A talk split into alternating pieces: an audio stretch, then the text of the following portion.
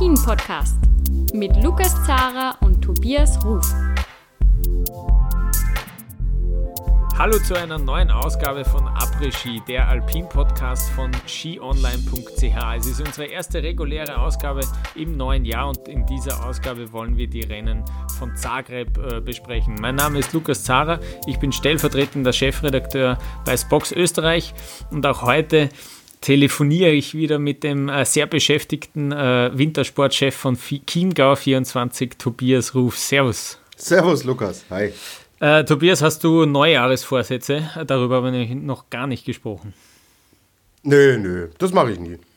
Du machst das nie? Okay, na, ähm, na, ich, ich feiere auch Silvester nicht. Habe jetzt das zweite Mal in Folge gar nicht Silvester groß gefeiert. Und du, für mich geht da alles so weiter, wie es läuft. Und Mai, was Neujahrsvorsätze.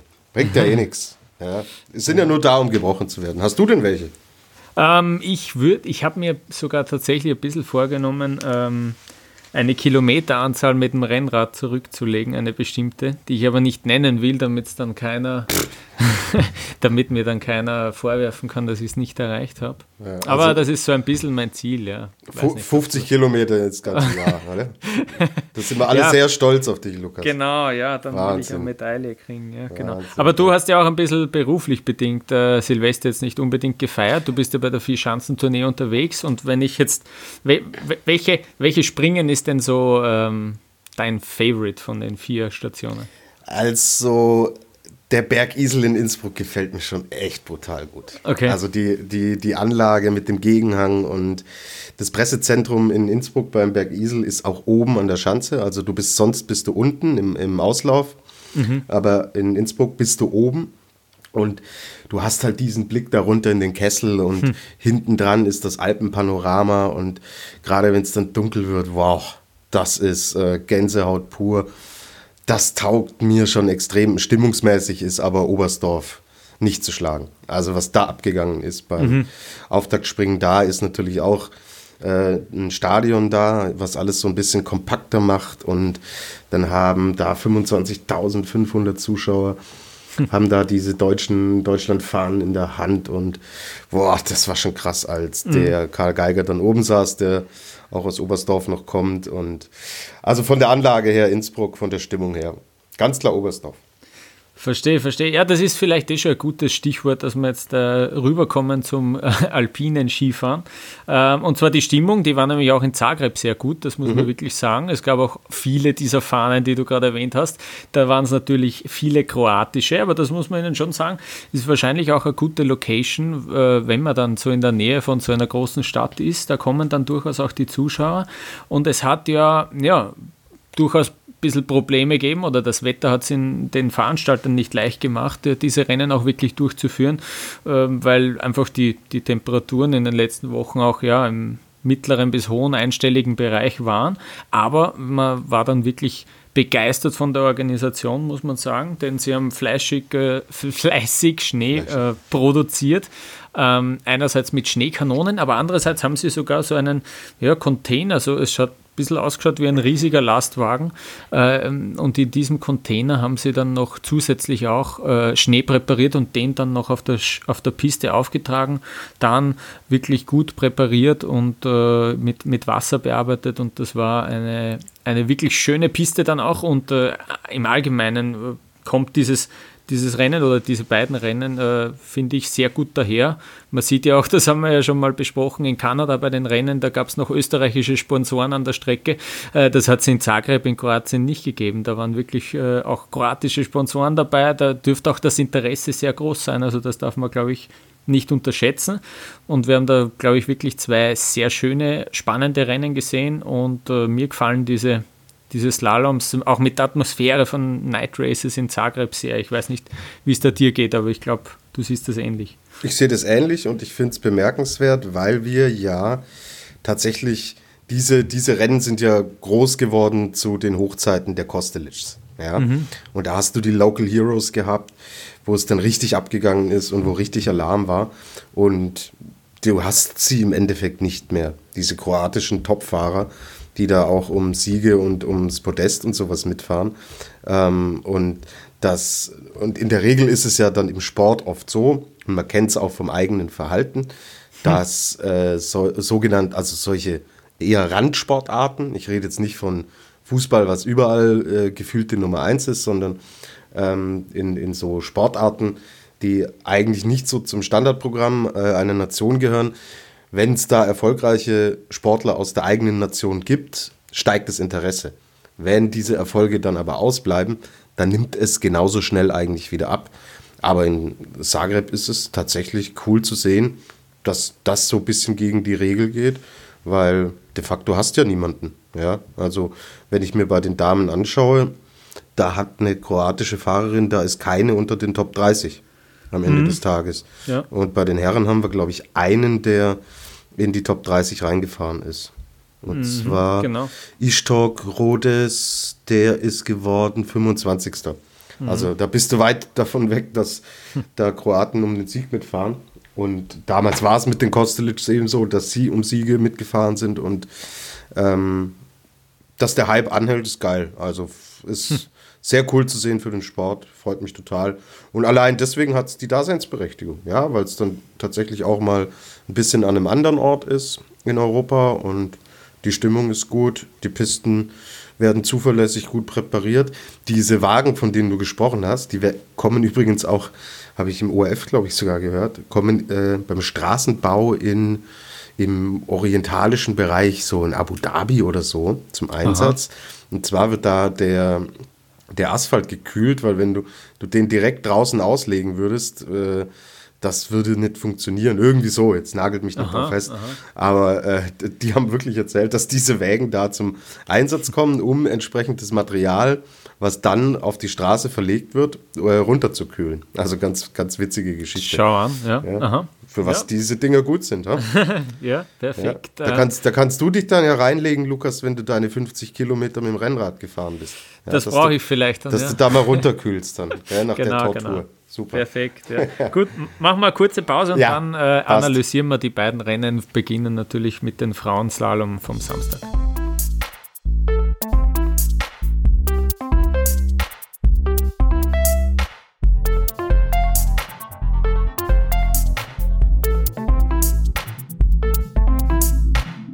Slaloms der Herren und der Damen sind auf derselben Strecke äh, ja, vonstatten gegangen, auf der Piste Slieme. Ähm, und das ist, finde ich, eine sehr attraktive Piste. Äh, es hat sich wirklich durchaus durchgesetzt in den letzten Jahren.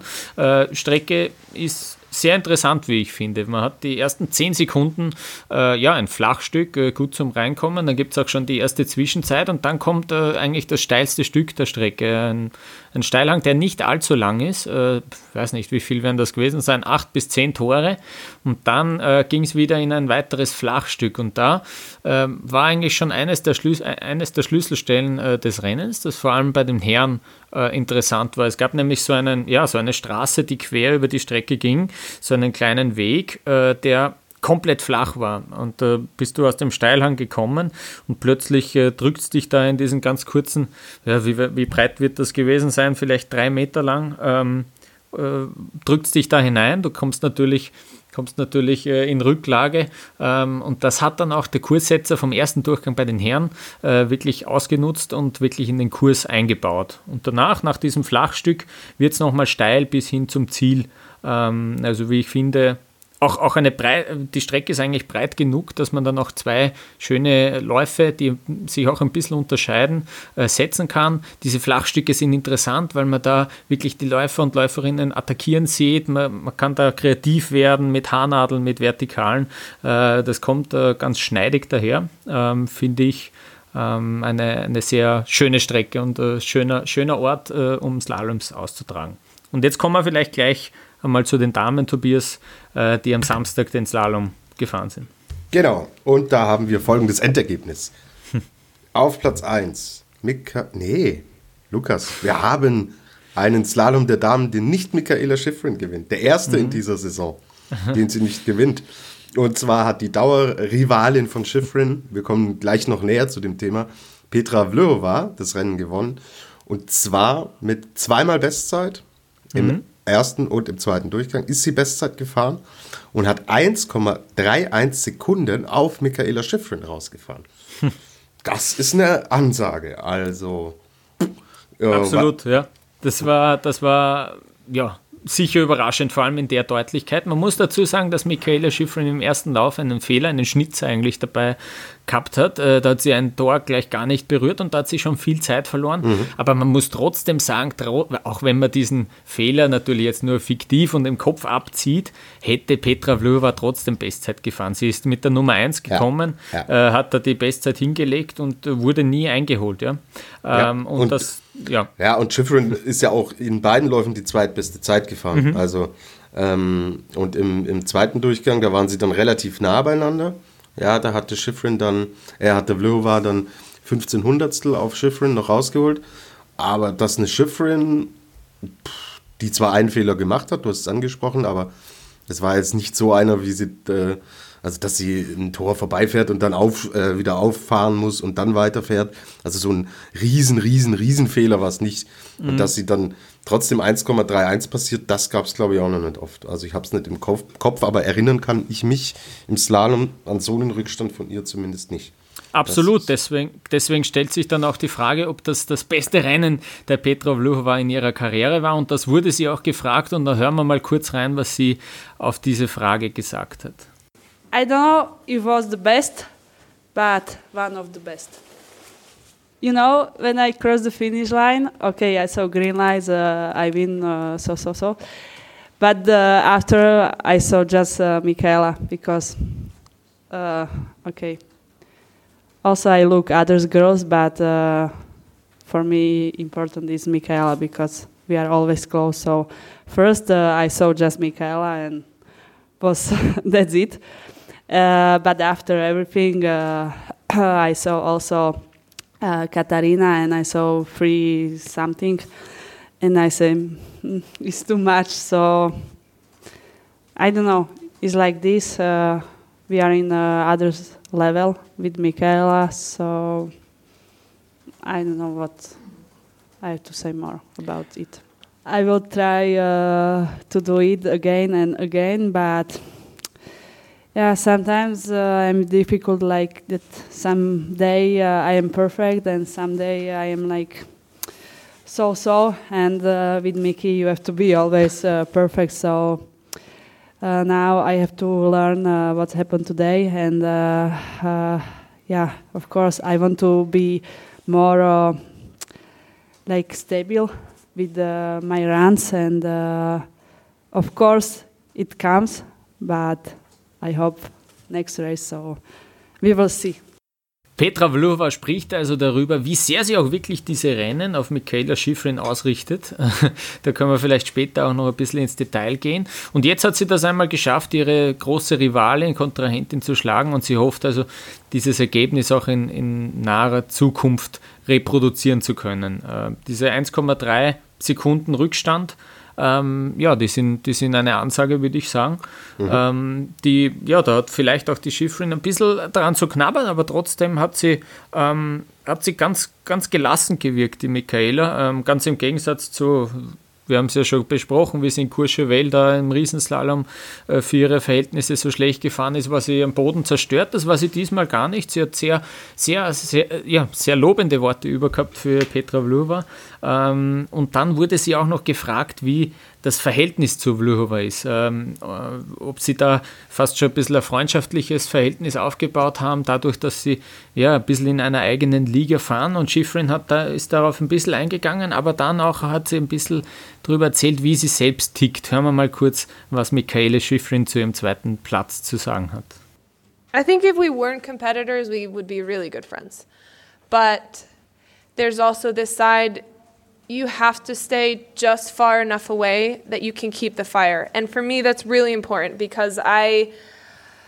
Uh, I'm not really the athlete who has this like killer instinct or um, that that winning spirit above anything else. Like there are some races where I, I get to the finish if I'm not winning, and I think I maybe I should be more mad. And today is actually one of those races. Watching her second run, I was like, that's really nice skiing and like this is pretty nice to watch that and everybody's really excited obviously and it's a it's a really cool atmosphere and um, obviously i love to win but when i saw her come through the finish i was like you know shoot but also ah, that's really cool and then i'm thinking mm, maybe i need to be a little bit like more mad or something but uh, that's that's not who I am as an athlete. So I have to make the effort to kind of keep a little bit of distance so I can have some fire, more fire, if that makes sense. Um, but I think over the last couple years, we've gotten more.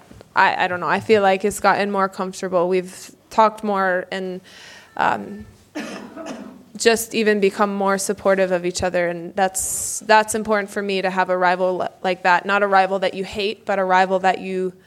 Uh, you're inspired by, you're motivated by, and also happy for when they are coming on top. Also Michaela Schifrin hat wirklich lobende Worte auch übrig für ihre Kontrahentin und äh, meint eben auch, ja, ähm, dass, es ein, dass es durchaus äh, motiviert, äh, was Petra Vlhova da aufwendet. Und äh, Tobias, das ist eine ganz interessante Geschichte, die ich da jetzt noch entdeckt habe, nämlich äh, NBC, das ist der Sender, der die Rennen in Amerika immer überträgt und da die Michaela Schifrin äh, begleitet im Weltcup.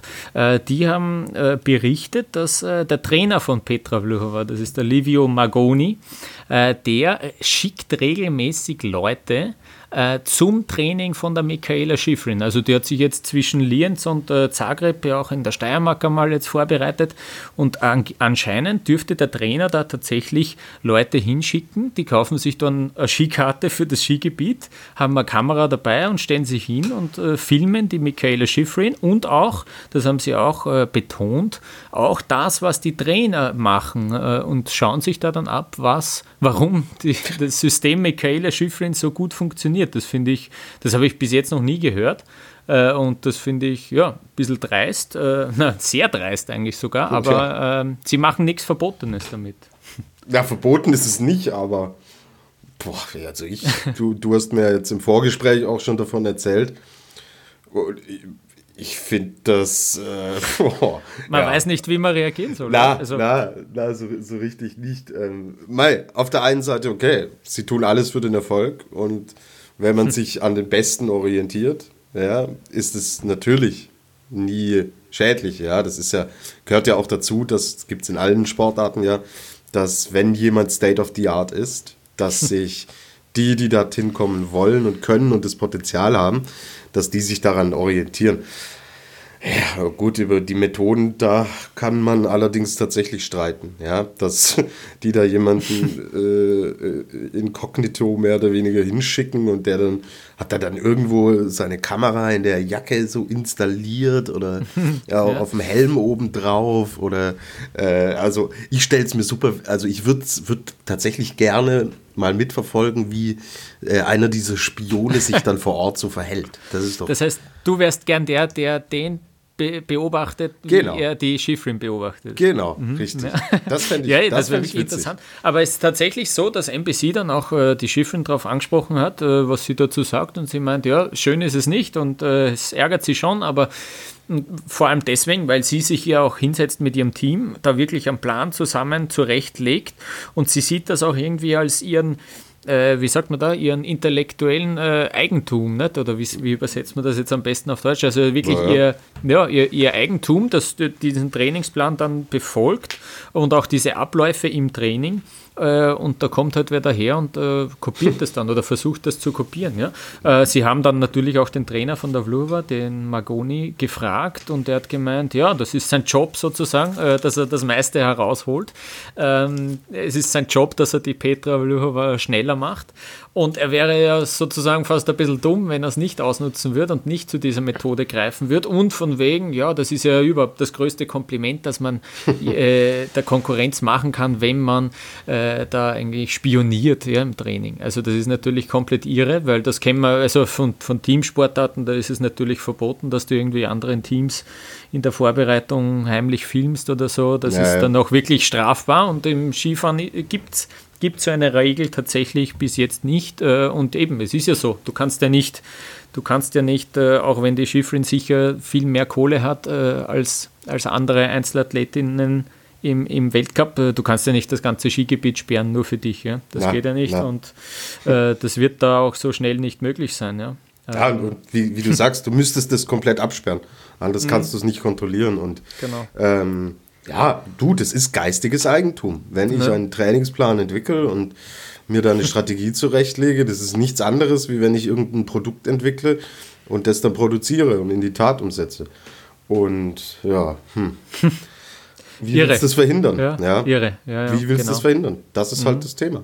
Und ja. dann zu sagen so, ah ja, du, äh, das ist ein Kompliment an Schifrin und sie soll das als Lob auffassen. Ja, sorry Leute, setzt euch hin und entwickelt selber so einen Plan, damit ihr stark genug seid, sie zu schlagen. Das mhm. ist so das, was ich davon halte. Und ja, aber du, ich, wir sehen da, wir sehen da irgendwie so eine Rivalität im Sport. Ja? Mhm. Es gab ja immer so packende Duelle zwischen zwei Protagonisten und sowas bahnt sich hier jetzt auch gerade an mit all diesen Hintergrundgeräuschen und ja, wäre doch langweilig, wenn das äh, alles so, wenn die jetzt befreundet wären und äh, alles so vor sich hin plätschern würde, aber so kommt natürlich Pfeffer da rein.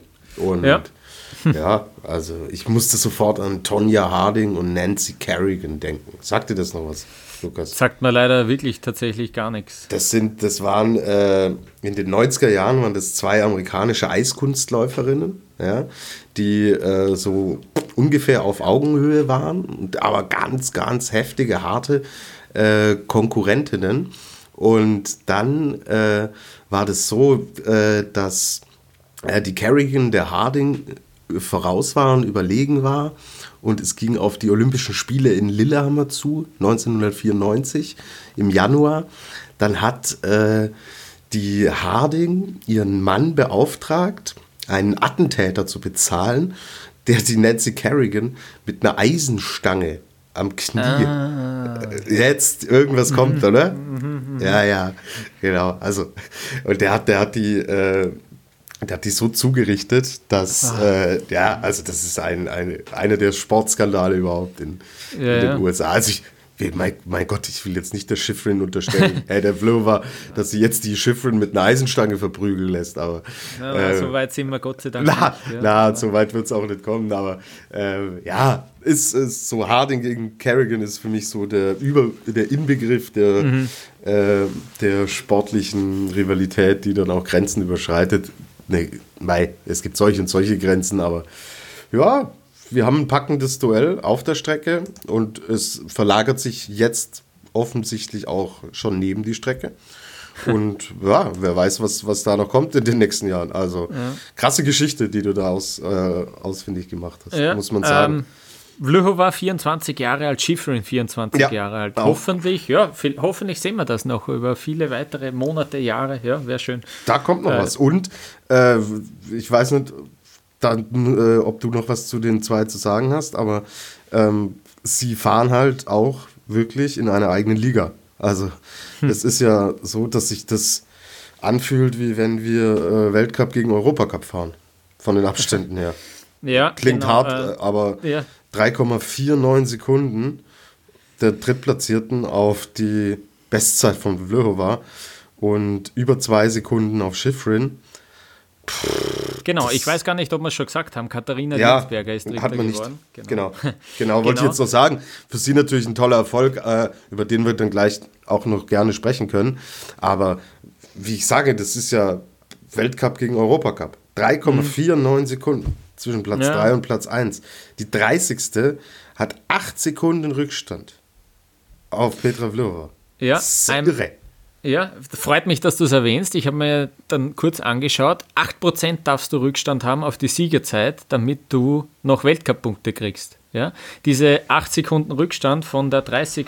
Es ist äh, Ekaterina Tkatschenko ähm, aus Russland. Die hat 8,03 äh, Sekunden Rückstand.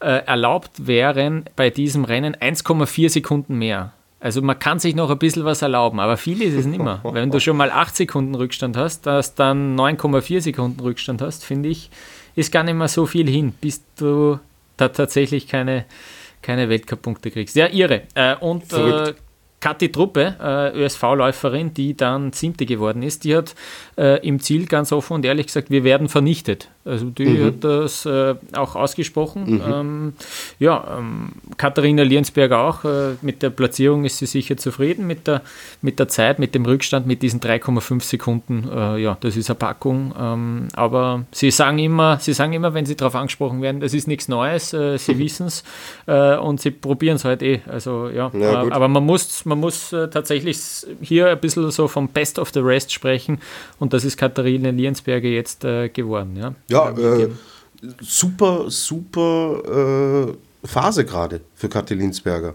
Also mhm. Genau, die ja. scheint einen guten Weihnachtsbraten erwischt zu haben. ja, wahrscheinlich war da irgendwas im Essen drin. Ja, Drei, dritte, vierte und dritte jetzt in den letzten drei Rennen. Mhm, ähm, mhm. ja. Äh, das nimmt ein bisschen Druck auch von diesem, das habe ich eh letztes Mal schon erwähnt, von diesem äh, Damen-Technikerinnen. Äh, Team, ja, auf jeden mhm. Fall. Katharina Truppe siebte geworden. Äh, dann eben, ja, ist schon wieder auf Platz 15 Chiara Meyer, ist auch ein, ein guter Platz sicher. Franziska Gritsch, über die wir auch schon ein paar Mal ge gesprochen haben, auf Platz 20. Michaela Diegruber als 26. erstmals Weltcup-Punkte gesammelt.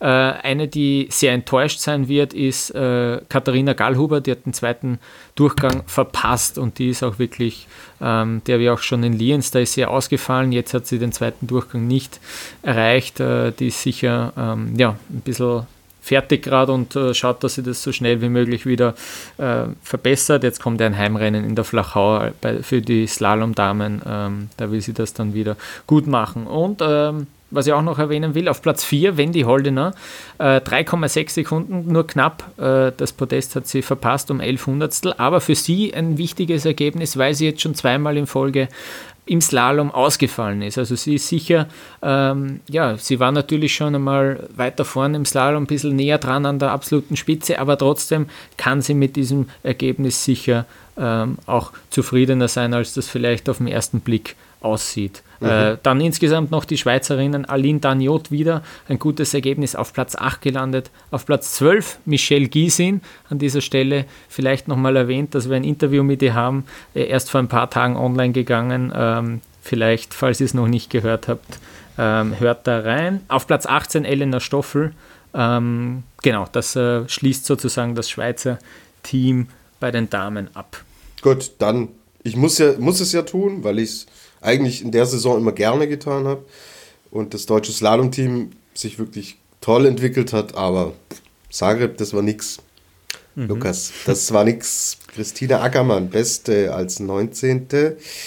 Jessica Hilzinger, 22. Lena Dürr, 25. Puh, das, mhm. also man könnte meinen, auf diesem, äh, auf diesem offiziellen Rennbogen, Rennberichtsbogen steht nicht das Jahr 2019, 2020, sondern 2017, 2018. Mhm. Also so fühlt es sich an. Mhm. Ähm, aber kein Grund zur Beunruhigung, weil es gibt so Tage, da geht halt gar nichts zusammen und dann ist die äh, Marina Wallner, ähm, hat es nicht geschafft in den zweiten Durchgang. Dann ist es Andrea Filser auch so gegangen, die hat es auch nicht geschafft. Die Leni Schmotz ist ausgeschieden und die Martina Ostler ist auch ausgeschieden. Also es waren, du hörst schon die Anzahl der Namen, es waren super viele am Start. Ja, 19. Platz, bester Platz, das mhm. ja, ich, okay, abhaken und weiter geht's. Siehst doch so, ist ja super, dass du dich ärgerst über den 19. Platz als bestes Ergebnis. Das ist mhm. doch, war auch schon mal, war auch schon mal anders. Ja, darauf kann man aufbauen. Bevor man wir muss, zu muss den, man, ja. Bevor wir zu den Herren wechseln, schauen wir noch kurz jetzt, was bedeutet das im Slalom-Weltcup und im Gesamtweltcup. Im Gesamtweltcup ist Michaela Schiffrin nach wie vor über 300 Punkte vor Petra Vlhova. Beim Slalom-Weltcup, da war jetzt so auch schon das erste, natürlich überreagiert man da sehr gern. Ähm, ja, was, was jetzt auch den Kampf um die Slalomkugel betrifft, äh, vor allem wenn man natürlich den Vorsprung von Vlhova sieht auf Schiffrin jetzt in diesem Rennen, da sind es 120 Punkte Abstand äh, zwischen Schiffrin und Vlhova. Äh, Schifrin hat ja die ersten drei Rennen gewonnen. Ähm, jetzt beim vierten Rennen ist die zweite gewonnen. Wir, wir haben vier von neun Rennen hinter uns, also 120 Punkte, das ist doch noch auch äh, ja, ein ordentliches Stückerl. Da braucht Luhova ja, sicher auch einmal am Patzer von der Schifrin. Ähm, weiß jetzt gar nicht, aus eigener Kraft wäre es noch möglich. Fünf Rennen haben wir noch, das wäre nicht möglich. Sie, also selbst wenn sie die letzten fünf Slaloms gewinnen sollte, äh, kann sie da nicht an Schifrin vorbeiziehen. Aber ja, wir dürfen gespannt sein, wie sich das weiterentwickelt, wie da Schifrin und Vlhova auf dieses Rennen reagieren werden. In Flachau in eineinhalb Wochen sollte das sein. Äh, Dienstag in einer Woche äh, geht es dann für die Slalom-Damen weiter. Ähm, gut, und dann würde ich sagen, nach einer kurzen Pause widmen wir uns den Herren, äh, die dann am Sonntag gefahren sind.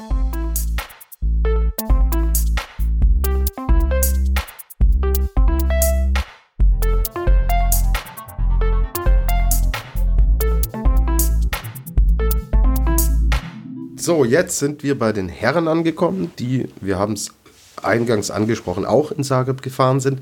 Und zwar einen Tag später. Und da haben wir dann im Vergleich zu den Damen doch ein wirklich spannenderes Rennen erlebt. Also hm. gerade auch was Platz 1, Platz 2, Platz 3 angeht und ähm, auch alles, was dahinter passiert ist. Ich fasse es kurz zusammen. Clément Noël aus Frankreich hat das Rennen gewonnen und zwar mit sieben Hundertsteln Vorsprung auf Ramon Zenhäusern aus der Schweiz und den drittplatzierten Alex Winatzer aus Italien und der hatte 29 Hundertstel Rückstand auf Clément Noël.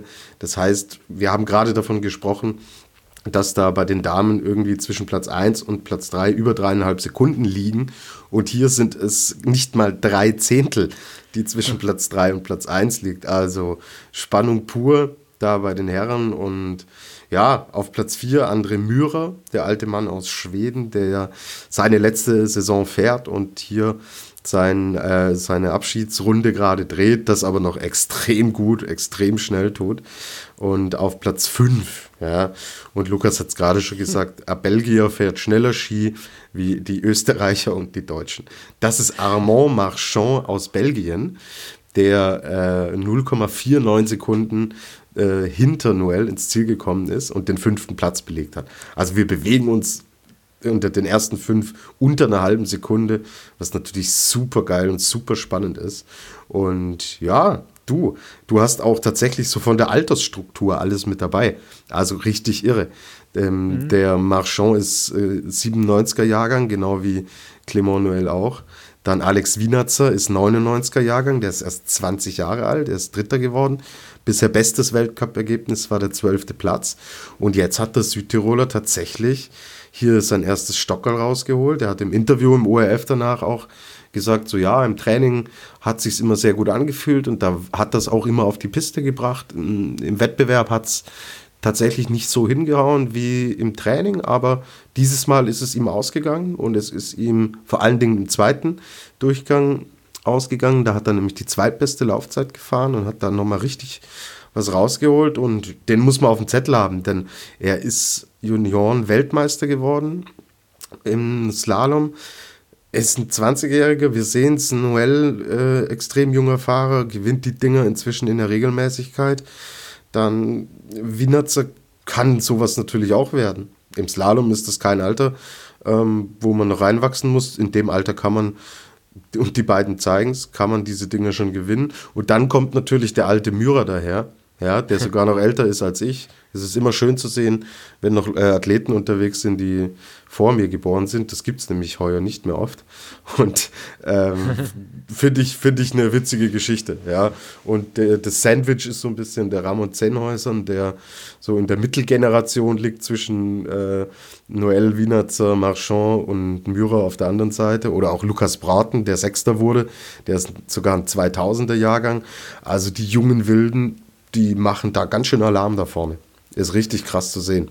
Und Absolut. Ich finde ja, dass Alex Wienatzer so ein bisschen gehypt wurde oder wird oder ja, ich finde äh, ja, aus, bei den, bei den TV-Übertragungen immer wieder ähm, wird er da so als absoluter ja, kommender großer Slalomfahrer genannt.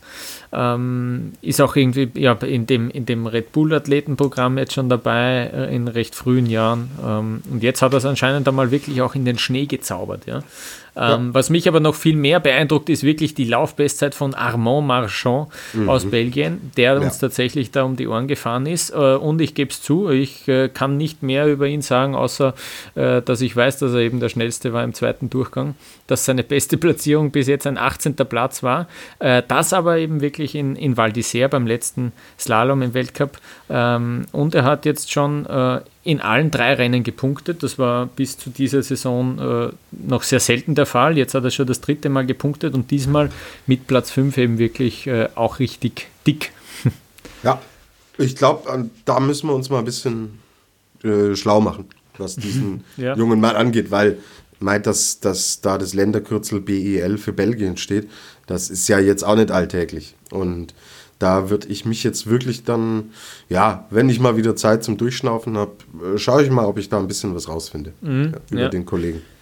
Ähm, ich würde gleich mal äh, noch kurz Clement Noël, irgendwie wurde er ja auch als kleiner Außenseiter-Tipp für den Gesamtweltcup genannt. Man ist davon ausgegangen, vielleicht kriegt er es ja wirklich hin, dass er auch ein Seriensieger im Slalom wird und dann auch diese Parallelrennen vielleicht äh, attackiert, vielleicht dort auch um den Sieg mitfahrt. Das war bis jetzt äh, in dieser Saison äh, noch nicht oft der Fall. Äh, es war jetzt sein erster Saisonsieg sein insgesamt Vierter im Weltcup äh, in seiner Karriere. Im letzten Jahr hat er eben ja diese Klassiker gewonnen und da hat er sich einen großen Namen gemacht, dass er auch immer wieder den Hirscher genervt hat im Slalom.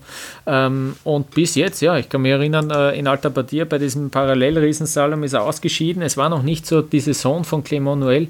Äh, jetzt hat er es eben erstmals geschafft und hat 100 Punkte äh, eingetütet äh, und hat sich aber auch die Führung im Slalom-Weltcup jetzt geholt. Also da ja. ist er jetzt äh, vorne weg. Ja, aber kurz Thema Gesamtweltcup und Clement Noël.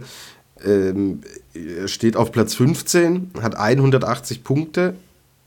Im Slalom 180 Punkte, in allen anderen Disziplinen nix. Genau, ja, da fahrt ja. eben wirklich nur Slalom. Äh, der, eben, äh, es sind halt zwölf Rennen äh, im Slalom und da, da, war irgendwie so ein bisschen, ja, in Österreich hat man ja fast jeden Namen ausgepackt. Wer könnte da jetzt der Hirscher Nachfolger werden? Nicht? Ja, und da durchaus auch, weil der Noel ja den Hirscher auch im letzten Jahr geschlagen hat. Hey, heißt das jetzt vielleicht ist der sogar? Und eben beim Slalom könnte es schon sein, dass dich da ein bisschen in einen Lauf fährst. Äh, aber ja, ja ich verstehe versteh die, die Grundidee dahinter, aber also wenn man so weit kommt, dass einer äh, aufs Podium im Gesamtweltcup fährt, der nur im Slalom Punkte holt, mhm. dann kannst du den Laden auch zusperren. ja, ist doch so, bitteschön. Das heißt ja nicht äh, Slalom-Weltcup, äh, sondern Ski-Weltcup. Mhm. Oder? Ähm, Reden wir vielleicht gleich sogar über den Gesamtweltcup, weil äh, jetzt haben wir schon ein paar Minuten gesprochen über den Slalom und äh, Pointerot und Christoffersen, die zwei großen Namen, mhm. sind noch gar nicht gefallen. Mhm. Also die sind, die haben mal wieder auch in diesem Rennen jetzt nicht äh, ja, groß aufgezeigt. Ja, na, na. Ähm, ähm, ja, auf Platz ich, ich fange vielleicht gleich mit Pointero an. Ja, ja. Der, der, der, erste Durchgang, das habe ich ja vorher schon erwähnt, dass da äh, diese Welle, dieser kleine mhm. Weg, äh, dass der wirklich eine Rolle gespielt hat, weil da ein langes Tor hineingesetzt worden ist. Und jetzt hat da, jetzt haben da wirklich ein paar Läufer Probleme gehabt, weil sie diesen Schwung zu früh fertig gefahren sind über diese Welle und dann auf einmal dieses zweite Tor von diesem langen Schwung, äh, ja, äh, eingefädelt, sogar auf der falschen Seite vorbeigefahren. Äh, ein ÖSV-Läufer hat es da erwischt. Beim Pointero war es so, dass er auf einmal äh, ja, mit beiden beiden Skiern in der Luft war, weil es ihn ausgehoben hat über diese Welle. Und der hat tatsächlich in der Luft es noch geschafft, diesen rechten Ski, es war ein Rechtsschwung, dass er den rechten Ski noch links am Tor vorbei äh, bringt. Äh, und der Torrichter, der bei, diesen, bei dieser Passage gestanden ist, der hat sich, der das im Live beobachtet und hat gemeint, na, das war, das war falsch, der hat da eingefädelt. Und deswegen war er kurze Zeit sogar disqualifiziert. Also ähm, er ist dann mit so einem Sterndal in dem Ranking aufgetaucht. Das hat man sich natürlich dann nochmal genauer angeschaut und hat gesehen, dass es doch alles korrekt war.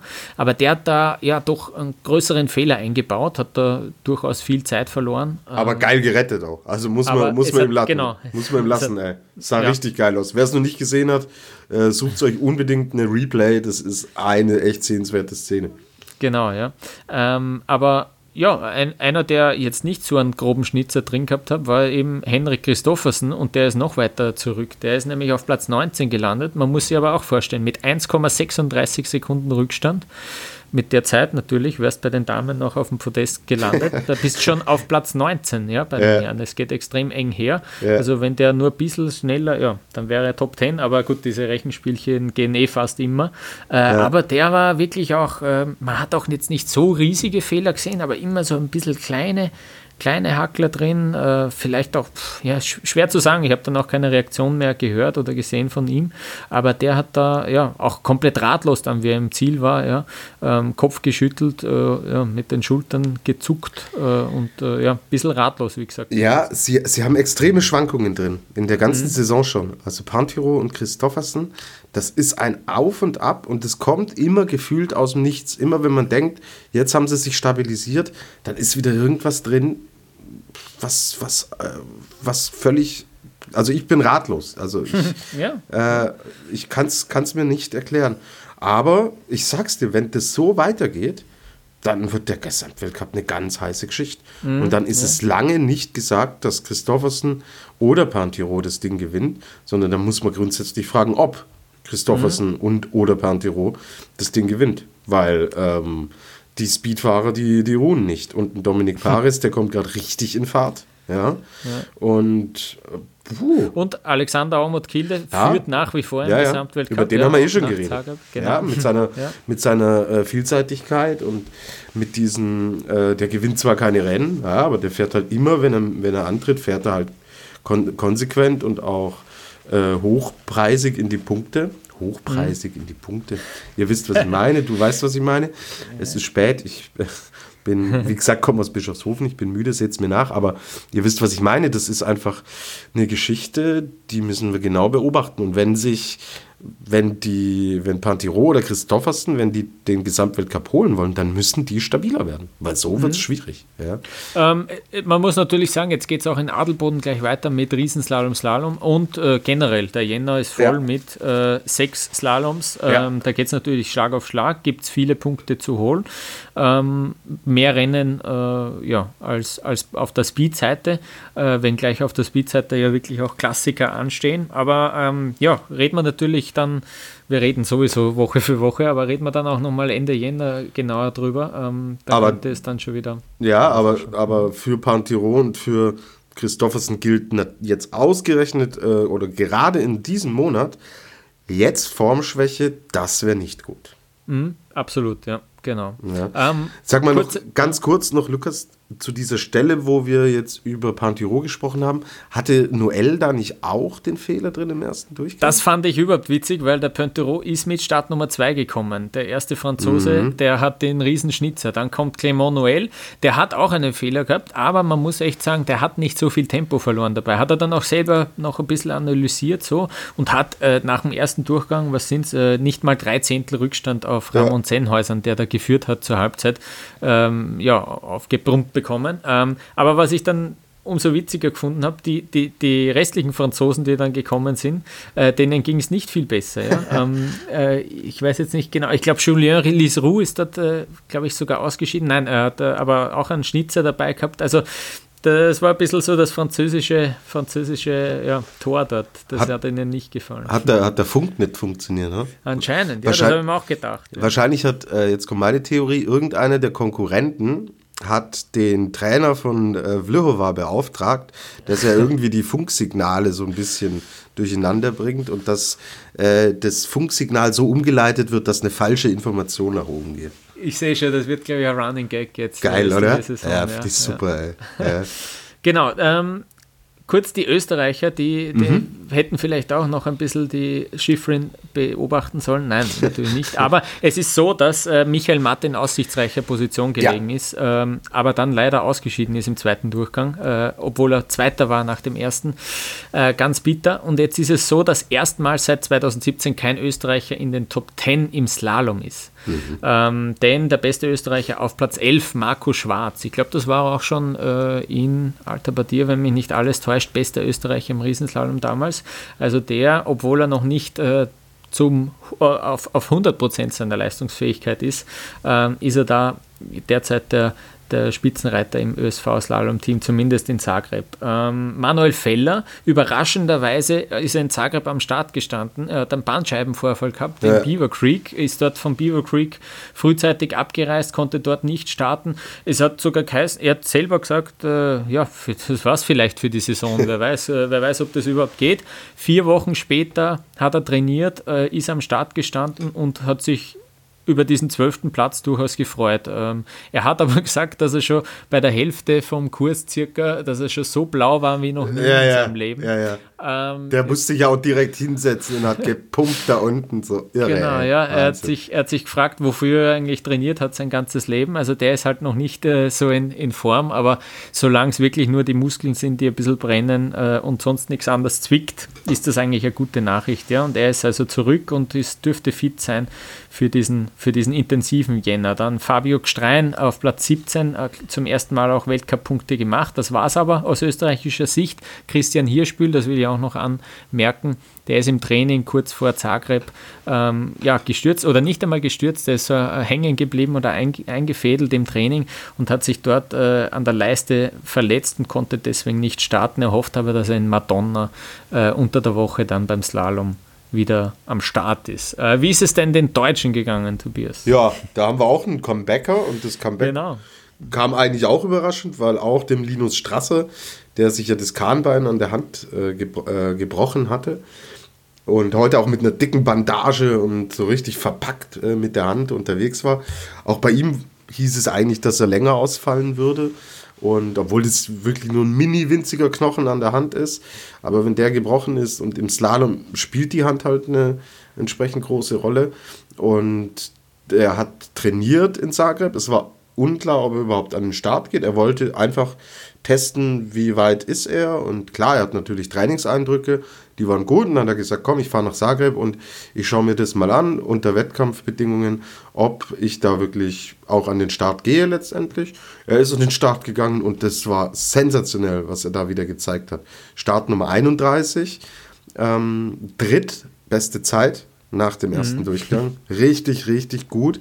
Dann ist er im zweiten Lauf auch gut reingekommen, hat oben sogar seinen Vorsprung dann nochmal ausgebaut. Dann hat er leider ein, zwei gröbere Fehler gemacht und dann hat er, aber das rechne ich ihm auch hoch an, er wollte gewinnen, er ist volle Attacke gefahren, voll drauf gedrückt, alles riskiert, alles versucht. 25. Laufzeit, dann wird es halt richtig wild und ungestüm. Aber Mai, er ist siebter geworden. Das ist eine sensationell gute Leistung und der macht richtig Spaß in dieser Slalom-Saison. Also ja. das, ich weiß doch, wie ich geschimpft habe am Anfang und du hast immer, ich weiß ja nicht, ob das wirklich ernst gemeint war oder ähm, ob, du, ob du dir da nur irgendwas raussuchen wolltest, um mich so ein bisschen zu piesacken, aber du hast immer gesagt, ja, pass auf den Strasser auf und so weiter. aber äh, Respekt, also da muss ich, muss ich das zurücknehmen, was ich gesagt habe. Der scheint jetzt auf einem extrem guten Weg zu sein und ja, super wichtig ohne ihn sähe es nämlich ganz, ganz, ganz mies aus, aus deutscher Sicht.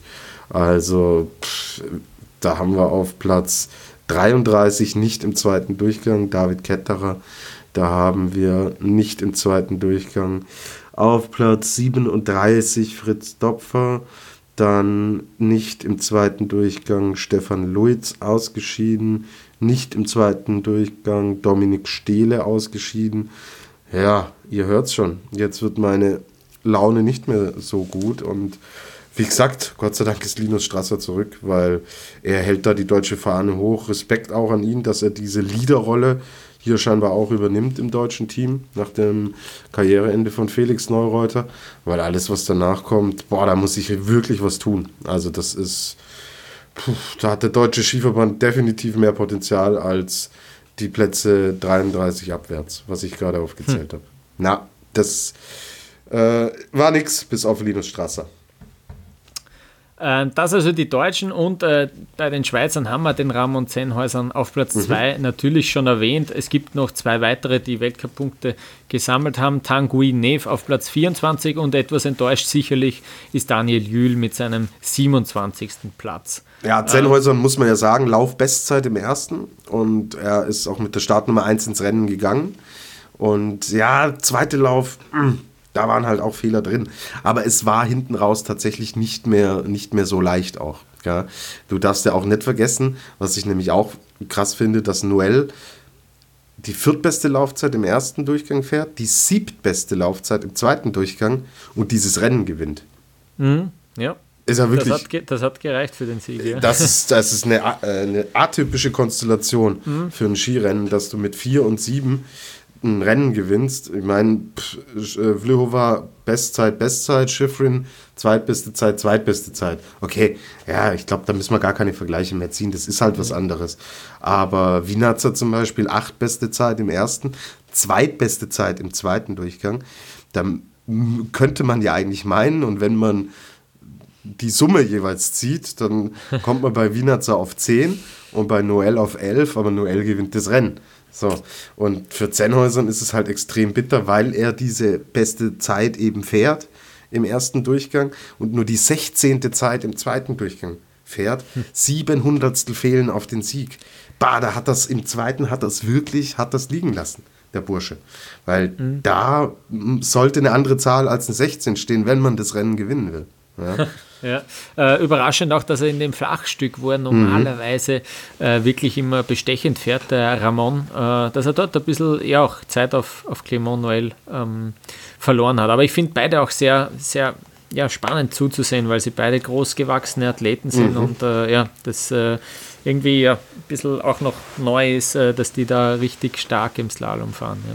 Mhm. Ähm, gut, äh, ich würde sagen, das, das war es mit der Analyse vom, vom Herrenrennen. Machen wir nochmal eine kurze Pause und dann ja. besprechen wir noch äh, den Rest, der uns so äh, auf der Seele liegt.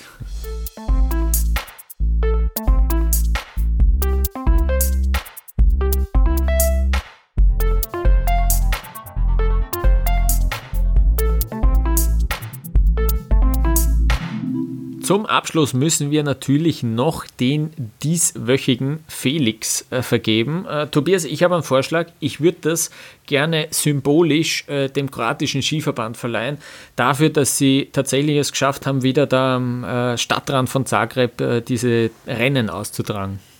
Ja, bin ich einverstanden. Ist, ja. ist okay. Dann ziehe ich dem Felix der Woche, der ja bei mir zu Hause steht, dann ziehe ich den Pullover an, sollte der in diesen Kältewagen da gesteckt werden. Ja. Am besten so einen äh, weiß-rot karierten äh, Pullover, damit es äh, auch typisch kroatisch äh, ausschaut. Ja. Und das äh, Rot-Weiß bei den Herren auch was zu feiern hat dieses Wochenende. Ah, danke, danke, sehr gut. Gerne. Ähm, ja, wir müssen auch noch erwähnen, dass äh, es im nächsten in der nächsten Saison neue Weltcuprennen geben wird. Äh, es wird einmal wieder der Kalender aufgebauscht und zwar kriegen die Schweizer neue Weltcuprennen. Am Neujahrstag sollen in Davos ähm, ein Parallelrennen der Männer und der Frauen in einem stattfinden. Äh, damit hat die Schweiz jetzt äh, insgesamt sechs äh, Weltcuprennen oder Weltcup-Wochenenden äh, mit Adelboden, Wengen, St. Moritz, Grand Montana und der Lenzer Heide, wo im nächsten Jahr dann das Weltcup-Finale stattfindet. Also zusätzliche Weltcuprennen für ja. die Schweiz, Tobias. Also da muss ich mal kurz reingehen. Ich glaube, Davos ein geiler, geiler Standort ist für ein Weltcuprennen. Nicht falsch verstehen. Liebe Davoser, sagt man das so? Liebe Schweizer. Aber also der Skiverband, ich, der, ich komme aus dem Kopfschütteln nicht mehr raus. Es heißt doch seit Jahren, Mensch, der Kalender ist zu vollgepackt. Oh, es ist zu viel, man kommt kaum noch hinterher. Oh, es sind zu viele Technikrennen, es ist zu techniklastig. Und was machen die? Die legen auf den 1. Januar, legen die jetzt ein Parallelrennen. Mensch, Leute, also wann sollen die Athleten durchschnaufen? Das ganze Team drumherum, es sind ja nicht nur die Fahrer. Da steckt so ein riesiger Trost dahinter. Jetzt haben die nicht mal mehr den 1. Januar. Und jetzt wollen die diesen Termin besetzen? Also, ich kann da, ich, nee, ich komme da stellenweise wirklich nicht mehr mit. Und wir reden ja jetzt nicht nur über das Rennen, sondern es äh, ist es fix, glaube ich, oder? Dass nach Sölden auch wieder ein Parallelrennen genau, eingebaut ja, ja. in dieser Pause. Genau. Ja, aber über was reden wir denn dann? Hören die überhaupt den Athleten zu? Und dann, das sind zwei Parallel-Events, zwei Technikrennen mehr. Ich weiß nicht, ob dafür im Kalender was weichen muss, keine Ahnung.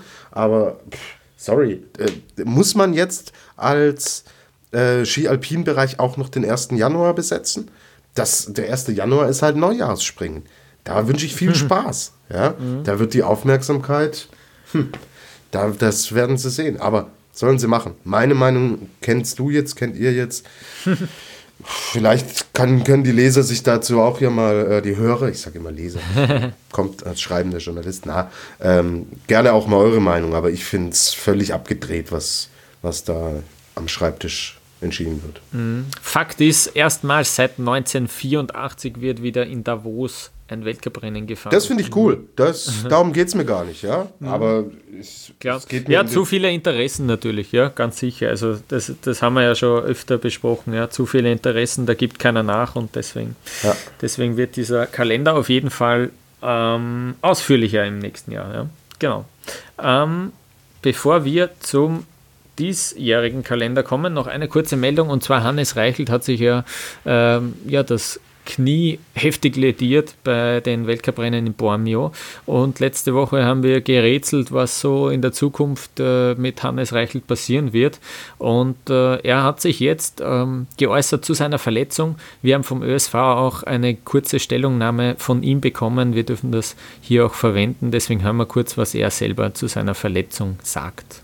Kurz bevor ich dann gestürzt bin, eigentlich habe ich gespürt, äh, dass, dass das Knie eigentlich nach, nachgegeben hat und dann habe ich mich eher hinfahren lassen, weil ich ähm, Schlimmeres vermeiden wollte. Ich glaube, es war die richtige Entscheidung. Ähm, ich habe auch noch Glück gehabt, dass man immer in Hacks irgendwie ein Vertrag hat im, im Netztrennen.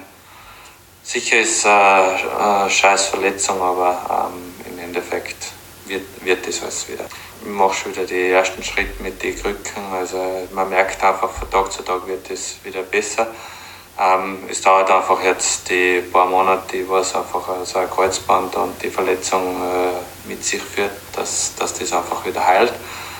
Aber ähm, wie gesagt, in ein paar Monaten kann ich dann wahrscheinlich wieder Skifahren gehen und ich hoffe, dass dann im Hinblick auf die nächste Saison wieder alles sehr, sehr gut passt. Step by Step zuerst einmal fit werden und äh, dann wieder mit der Mannschaft äh, trainieren und das Feste ist an so einer starken Mannschaft, wenn du im Training vorne mitfährst, nachher weißt du, dass du konkurrenzfähig bist, äh, international.